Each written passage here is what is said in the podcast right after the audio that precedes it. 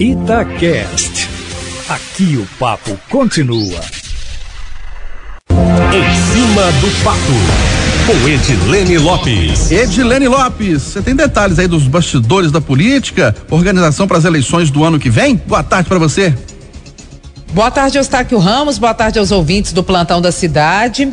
É, meu amigo, 2022 já tá logo ali, ó, e a gente já sabe quais são os filhos, os parentes de políticos e outras pessoas da sociedade que vão se candidatar. Aos poucos, os nomes que estão trabalhando nos bastidores vão surgindo. O filho do conselheiro do Tribunal de Contas do Estado, ex-deputado petista Durval Ângelo, deve ser candidato a deputado federal. Na campanha, ele vai dobrar com o deputado estadual Marquinhos Lemos, do PT, que herdou o mandato de Durval. Miguel Ângelo Andrade tem 29 anos, é advogado e é mestrando em Direito Ambiental. Hoje, ele é presidente do PT em Contagem, foi secretário de Juventude do PT estadual e foi subsecretário de Juventude de Fernando Pimentel. O filho de Durval Ângelo já está percorrendo o interior do estado em articulações e, segundo correligionários, tem dito que será um candidato da esquerda raiz e vai levantar a bandeira dos direitos humanos. O pré-candidato tem dito que quer resgatar o Brasil de Lula e Dilma e, de acordo com apoiadores, está em busca do eleitorado que acredita de fato no projeto da esquerda e não de eleitores de Bolsonaro arrependidos, segundo eles, Eustáquio. Ô Edilene, outro assunto. Parece que o Ministério Público está de olho, de olho, atento em quem está tomando doses de vacina extra aqui em Minas Gerais?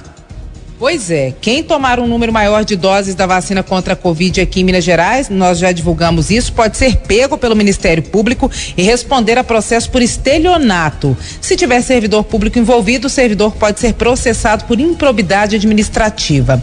O Ministério Público está acompanhando o SIPNI, que é o Sistema Nacional de Informação do Plano Nacional de Vacinação. Nele estão registradas todas as doses aplicadas pelos municípios. O único problema é que algumas cidades demoram a lançar os dados no computador, porque anotam primeiro no papel, não tem prontuário eletrônico na hora. Isso inclui grandes cidades quando se trata de postos drive-thru, por exemplo, onde não há computadores ou tablets. Tudo é anotado na mão.